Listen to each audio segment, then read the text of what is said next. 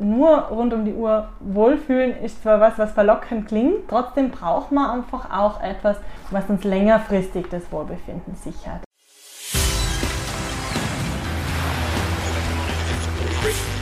Gut zu wissen, der Erklärpodcast der Tiroler Tageszeitung. Hallo und herzlich willkommen zu einer weiteren Folge von Gut zu wissen. Ich bin Vanessa Grill und ich suche heute die Wege zum Glück. Das Glück ist ein Vogel, heißt es auf Wienerisch und meint damit, dass das Hochgefühl auf reinem Zufall basiert. Dabei hat man sein Glück selbst in der Hand, denn sogar bei einem Lotto Sechser hat man schließlich den Schein ausgefüllt. Sich allerdings im Alltag stets an kleinen Dingen zu erfreuen, ist nicht so einfach wie gesagt. Dafür müssen wir an unserer inneren Einstellung arbeiten, denn sie ist der Schlüssel zum Glück, sagt Psychologin Melanie Hausler. Die Trainerin für positive Psychologie in Innsbruck verrät uns gleich ihre Glücksrezepte. Doch zuvor noch fünf Fakten über Glück, die gut zu wissen sind. Die Generalversammlung der Vereinten Nationen hat den 20. März zum Internationalen Tag des Glücks erklärt. Er soll daran erinnern, dass zum Glück mehr gehört als Wirtschaftswachstum und Umsatz, nämlich Mitgefühl, Gemeinwohl und nachhaltige Entwicklung. Die UNO nennt auch einfache Grundbedingungen für Glück. Mindestens 2500 Kalorien und 100 Liter Wasserverbrauch am Tag. Mindestens 6 Quadratmeter Wohnraum, einen Platz zum Kochen sowie 6 Jahre Schule. Laut dem Weltglücksreport der Vereinten Nationen von 2021 sind die Menschen in Finnland am glücklichsten. Finnland wurde damit bereits zum vierten Mal in Folge zum glücklichsten Land der Welt gewählt. Österreich belegt den zehnten Platz. James Olds, Psychologe an der University of Michigan, hat Ende der 50er Jahre das Lustzentrum im Gehirn entdeckt. Bei Versuchen mit Laborratten war ihm aufgefallen, dass sie die elektrische Stimulation eines bestimmten Gehirnareals mochten. Als sie diese Region per Knopfdruck selbst stimulieren konnten, drückten sie den Knopf so lange, bis sie vor Durst, Hunger und Erschöpfung fast am Glücksrausch gestorben wären. Das asiatische Königreich Bhutan im Himalaya hat in den 70er Jahren das Glück seiner Bevölkerung zum Staatsziel erklärt und besitzt tatsächlich ein echtes Glücksministerium. Das Glück der Bevölkerung ist in der Verfassung festgeschrieben und wird als Bruttonationalglück gemessen. Hallo Melanie. Hallo, schön dich zu sehen. Danke ebenso. Melanie, dein Spezialgebiet ist die positive Psychologie. Zu diesem Thema hast du auch ein Buch geschrieben mit dem Titel Glückliche Kängurus springen höher. Genau.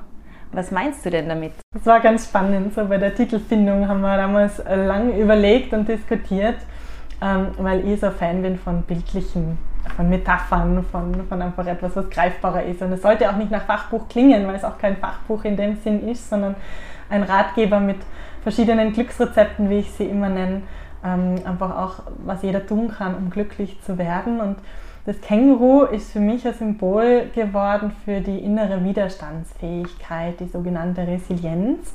Und der Känguru, wenn es springt, geht ja so richtig erst einmal in die Knie sozusagen. Und je tiefer es sich beugt in den Gelenken, desto höher kann es ja dann springen.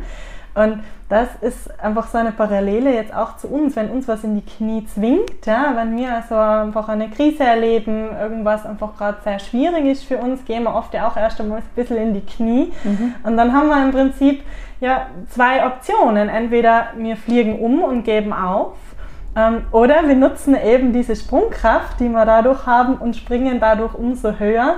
Ähm, also wachsen auch an diese Herausforderungen und können uns weiterentwickeln. Und das war so das Bild, was das Känguru für mich in dem Zuge geworden ist. Dann vielleicht können wir am Anfang gleich mal klären, was ist denn Glück eigentlich? Mhm. Ähm, ist eine wichtige Frage, gell? weil gerade auch wenn wir damit Forschung machen wollen, müssen wir irgendwie uns einigen können, was das eigentlich ist. Und da gibt es ein schönes Konzept, was sich so auch in verschiedenen Forschungen immer wieder findet. Und zwar unterscheiden wir da zwischen dem Wohlfühlglück auf der einen Seite und dem Werteglück auf der anderen Seite.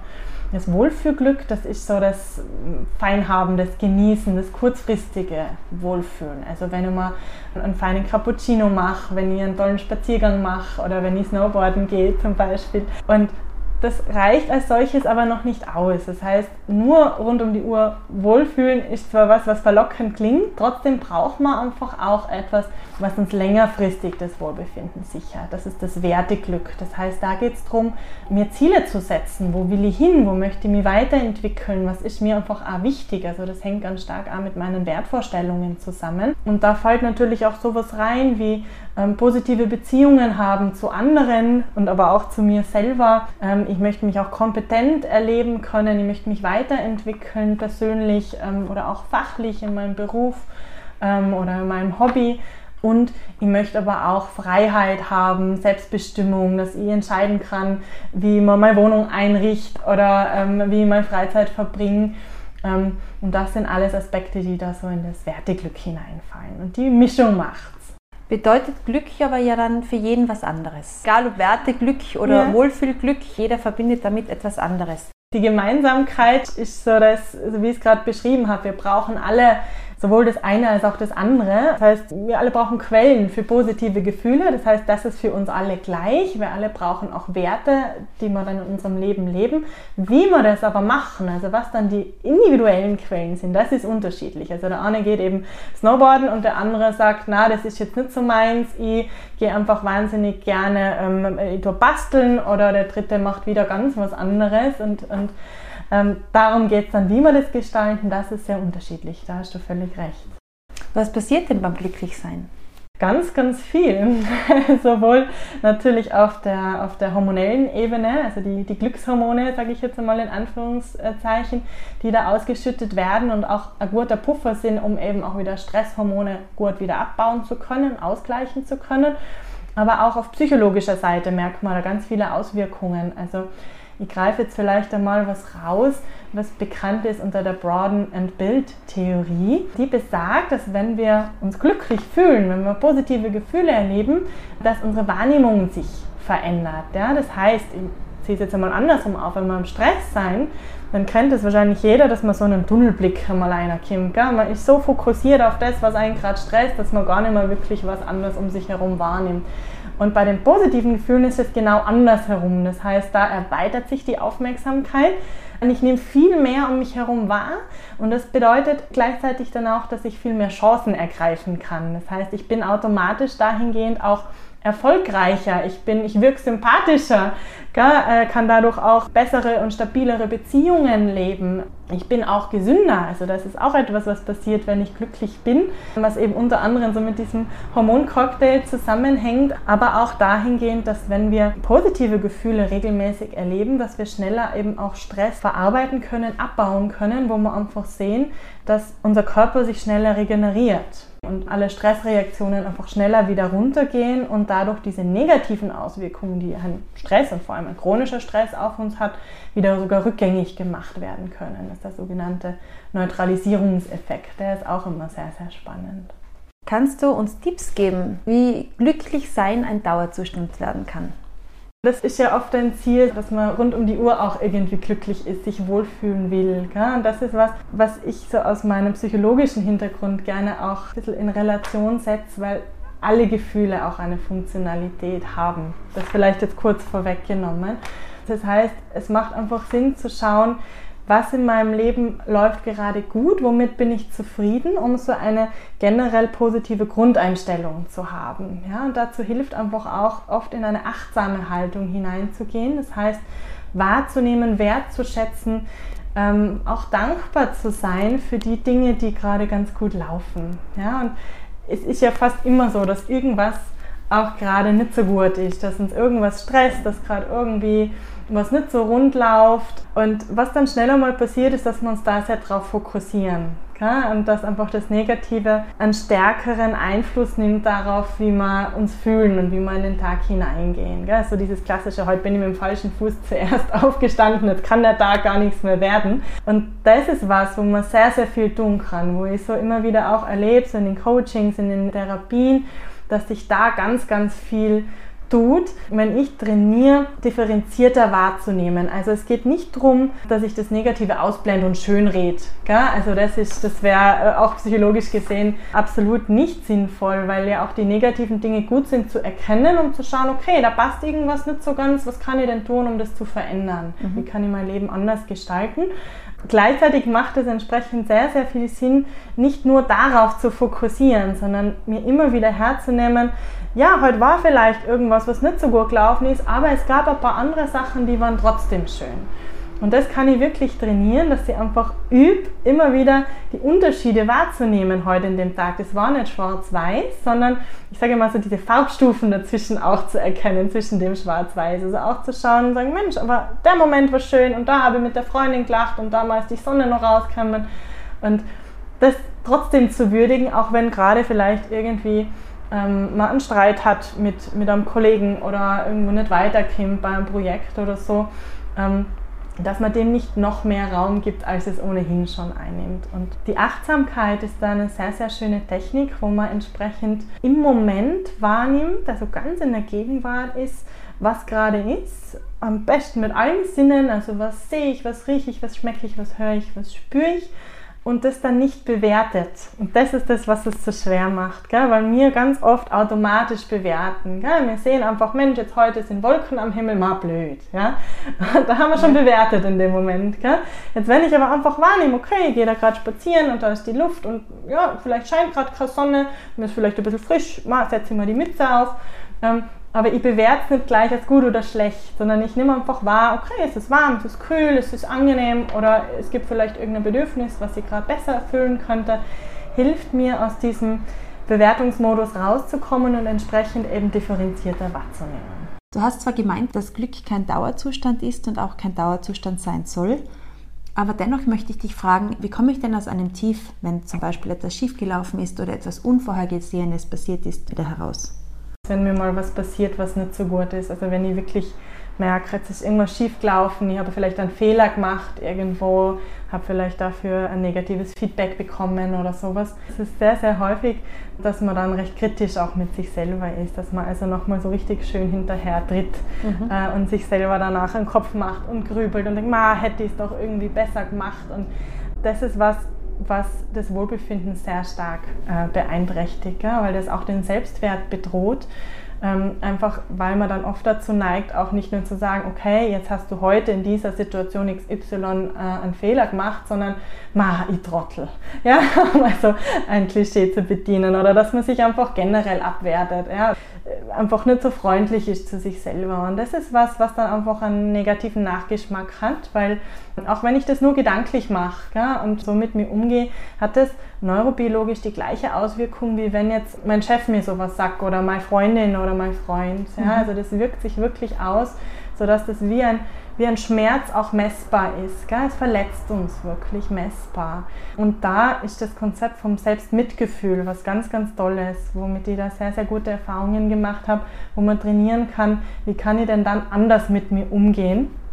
Ähm, und das Selbstmitgefühl hat eben auch diese Achtsamkeit mit drinnen, also dass ich erstmal mhm. spüre, oh hoppla, das fällt mir jetzt ganz schön schwer, weil ich bin eigentlich recht perfektionistisch und bemühe mich immer und strenge mich an und jetzt ist man trotzdem dieser blöde Fehler passiert puh, das stresst mich jetzt gerade total. Also ich nehme es erst einmal wahr und auf der Basis kann ich mir dann mit Verständnis begegnen, so wie es eine gute Freundin machen würde, die dann eben sagen würde, Mensch, das kann jedem einmal passieren. Mach da nicht so einen Kopf, ähm, schau, was du tun kannst, dass das beim nächsten Mal nicht mehr passiert, aber jetzt ist es eh so, wie es ist. Ähm, jetzt schau, dass du heute lieber irgendwie was Gutes tust, anstatt dann noch ewig drüber nachzugrübeln. Ja, ähm, und was da auch wichtig ist, ist zum Normalisieren. Also auch nicht nur zu sagen, warum passiert immer mir so etwas, sondern ich kann das auch relativieren. Jeder macht einmal einen Fehler. Das ist einfach menschlich und gehört auch dazu. Und dadurch kann ich vielleicht auch lernen, in dem Fall zum Beispiel meine hohen Ansprüche an mich selber auch ein bisschen zu reduzieren und meinen inneren Kritiker so ein bisschen auszutauschen und mehr in so einen Freundinnen-Freund-Modus hineinzugehen. Jetzt gibt es ja auch Menschen, die von Grund auf eher pessimistisch sind oder nachdenkliche, vielleicht sogar schwermütige Typen. Hilft es denjenigen vielleicht, wenn sie sich das Gute vom Tag oder auch ihre Stärken niederschreiben, um sich das nochmal ganz bewusst vor Augen zu führen? Absolut, also da gibt es ganz viele tolle Ansatzpunkte, so wie du es gerade vorschlägst, sowohl auf das zu fokussieren, was um mich herum gut ist, aber auch darauf zu fokussieren, was an mir gut ist und im besten Fall auch noch, wie das miteinander zusammenhängt. Also wenn ich jetzt was Schönes erlebe, weil ich einen tollen Ausflug mache mit meiner Familie, dann ist das ja nicht nur Glück und Zufall, sondern dann hat es ja auch was damit zu tun, wie ich mich entschieden habe, wie ich auch meine Beziehung gestalte. Also ich sage, ja, klar machen wir was, klar unternehmen wir was, auch wenn das Wetter vielleicht nicht ideal ist, machen wir trotzdem. Also das ist ja was, wo ich immer auch einen Einfluss drauf nehmen kann, damit ich etwas Positives erlebe. Das ist immer ganz wichtig, mir das bewusst zu machen. Das ist die sogenannte Selbstwirksamkeit aus der Psychologie. Also, dass ich mich selber wirksam erlebe und nicht das Gefühl habe, ich kann eh keinen Einfluss drauf nehmen, was mir passiert. Plus den Fokus generell auch auf meine positiven Eigenschaften zu setzen, ist was ganz, ganz Wertvolles. In der positiven Psychologie ist da das Konzept der Charakterstärken ein sehr bekanntes und gut beforschtes Gebiet, weil das Tolle an dem Konzept ist, ähm, dass sie darauf acht, was zeichnet mich als Mensch aus. Also was sind meine positiven Eigenschaften, die unabhängig sind davon, ob ich jetzt besonders viel Geld verdiene oder besonders Leistungen bringe oder nicht. Das ist leistungsunabhängig und das ist so wertvoll. Gell?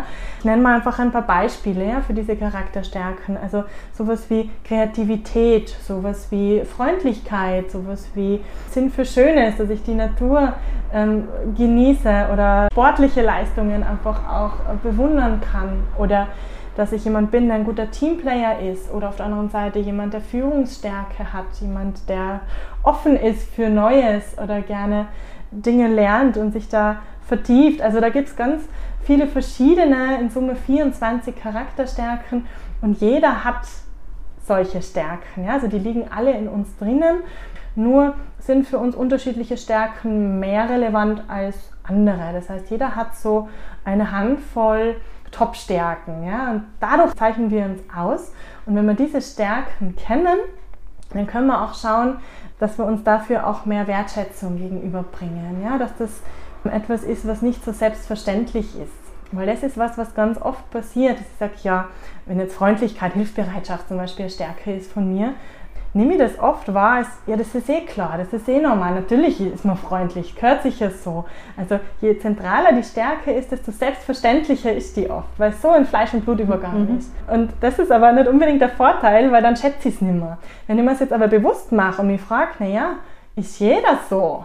Dann werde ich schnell merken, mm -mm, ich kenne auch aber andere Menschen, die haben das nicht als zentrale Stärke. Die sind nicht so hilfsbereit und freundlich, wie ich das vielleicht bin. Und dann relativiert sich das. Gell? Dann sehe ich, aha, schau, das ist schon was, was dich auszeichnet. Und da kann ich sehr schön eben mir das bewusst machen und das dann auch im Alltag mehr wahrnehmen und beobachten und sehen, ach schau, da warst du jetzt wieder kreativ oder da hast du jetzt Durchhaltevermögen gezeigt bei der letzten Bergtour oder so. Und dadurch kann ich sehr schön auch die positiven Erlebnisse und die Erfolge auf mich zurückführen und sehe eben, hey, da hast wirklich du was damit zu tun und das war dein Beitrag und schau, das sind Stärken, die dich auszeichnen und die mir auch gefallen. Manchmal wird Glück auch mit Besitz gleichgesetzt. Man hat das Gefühl, man braucht unbedingt diese neue Uhr oder ein tolles Auto. Aber das Glücksgefühl ist dabei doch häufig nicht von langer Dauer. Was sagst du dazu? Ja, also eine materielle Grundabsicherung macht natürlich Sinn, das braucht man schon, weil wenn wir jetzt jeden Monat existenzielle Sorgen haben müssen, dass wir unsere Miete nicht mehr bezahlen, ist klar, dass sich das auch negativ aufs Wohlbefinden auswirkt. Gell? Und dann ist es natürlich auch fein, wenn wir noch ein bisschen einen Puffer haben, also dass wir mal einen Urlaub uns ermöglichen können oder ein neues Möbelstück oder so, also dass wir ein bisschen Luft auch noch nach oben haben. Gell? Das tragt zusätzlich zum Wohlbefinden bei. Aber was nicht so ist, ist, dass je mehr Geld, desto glücklicher macht.